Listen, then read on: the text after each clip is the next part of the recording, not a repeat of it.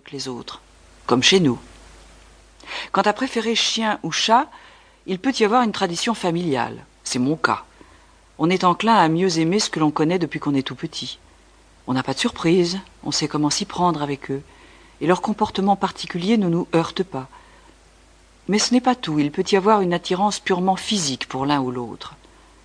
Une petite fille de neuf ans m'a fort bien défini sa préférence alors qu'elle côtoie chiens et chats depuis des années. Elle n'est pas attirée par les chats. Elle ne parvient pas à établir un contact avec eux, et elle en est désolée car elle aime pourtant tous les animaux, même ceux qui mordent et qui piquent. Elle fait des efforts pour aller vers eux, elle aurait bien envie de leur faire des câlins, mais à peine a-t-elle réussi à persuader doucement un chat de rester près d'elle, qu'elle oublie qu'il est là, fait un geste brusque ou se lève d'un bond. Et les voilà tous deux déçus l'un de l'autre, l'animal chamboulé regardant ce petit être peu fiable qui l'a amené à s'abandonner pour l'envoyer valdinguer deux secondes après, et la petite fille frustrée, essayant en vain de le reprendre, et trouvant encore une fois que les chats c'est bien compliqué, qu'il faut toujours prendre des gants avec eux, et qu'ils s'en vont tout le temps dès qu'elles bougent naturellement. Et puis un jour, elle a trouvé pourquoi ça ne colle pas entre elle et les chats. Les chats, c'est doux, mais tellement doux que ça m'énerve. Je leur ferai pas de mal, ça non, j'aime trop les animaux, mais tu vois, ça ne serait pas vivant, je crois que je leur taperais dessus avec plaisir. Elle aime vraiment mieux le côté rêche et brusque d'un chien adapté à son tempérament. C'est une enfant à la tendresse rugueuse.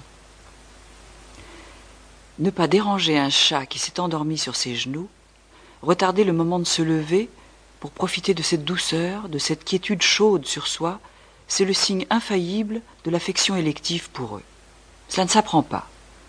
J'ai vu mon fils, tout petit, renoncer à son goûter pour ne pas déranger notre chatte couchée sur lui puis se couler de dessous elle avec d'infinies précautions et des mots doux pour la rendormir. Puis il pouvait soudainement jouer bruyamment à la guerre, en sautant comme un fou sur le canapé par-dessus la chatte, mais il n'oubliait pas, au plus fort de sa bagarre imaginaire, de la rassurer au passage.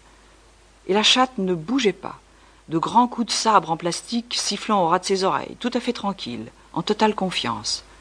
Un seul geste de la petite fille qui n'arrive pas à aimer les chats l'aurait fait fuir. En ce qui me concerne, je ne veux pas être injuste envers les chiens car je ne les connais pas. Je n'ai jamais vécu avec eux, mais j'en ai rencontré de très sympathiques. Je me suis dit parfois que si j'héritais un jour d'une belle et bonne bête, je pourrais fort bien l'aimer et m'habituer à sa manière d'être, manière qui, jusqu'à présent, me rebute un peu. Car en effet, j'ai à l'égard des chiens le même sentiment de non-attirance physique que cet enfant vis-à-vis des chats. Leurs mouvements, leur toucher me heurtent. Ça vous bouscule, c'est raide, ils ont de grands mouvements griffus, les chats, eux, peuvent rentrer leurs griffes et le font volontairement quand ils aiment. Des coups de tête inattendus. L'un d'eux un jour m'a fendu la lèvre alors que je me penchais vers lui au même moment qu'il jetait son museau vers moi avec un grand coup de langue. Mes mouvements sont presque toujours à contrario des leurs.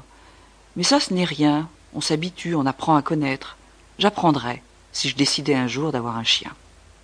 J'ai vu aussi des bêtes très douces qui n'avaient pas cette brusquerie. Une femme écrivain que j'ai côtoyée un temps avait quasi réussi à faire de son énorme berger allemand une sorte de chat, tout de calme, de douceur et de silence. Il passait ses journées, et ses nuits, je suppose, couché à ses pieds, et elle disait fièrement C'est un chien qui ne sert à rien. Elle avait la haine du dressage, des chiens rapporteurs de journaux, des chercheurs de babales, de ceux que l'on oblige à faire le beau pour mériter leur sucre. Sur ce terrain-là, je la suis tout à fait. J'ai toujours détesté cette domination sur l'animal.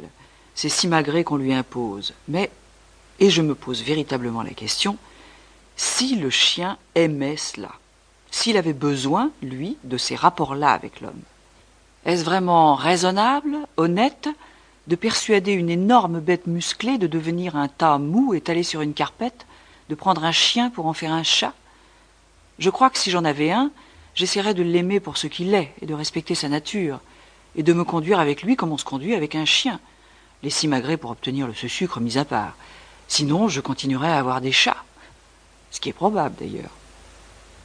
Car mis à part cette non-attirance physique, qui pourrait fort bien évoluer avec l'affection, il y a un obstacle plus important entre moi et les chiens. Je n'aime pas ce qu'on doit être avec eux. Et on ne peut pas faire autrement. Sinon, on est un mauvais maître. Et déjà, le mot maître hérisse mon poil d'humaine rebelle à la hiérarchie. Il faut absolument l'éduquer, lui apprendre à ne pas sauter sur les gens.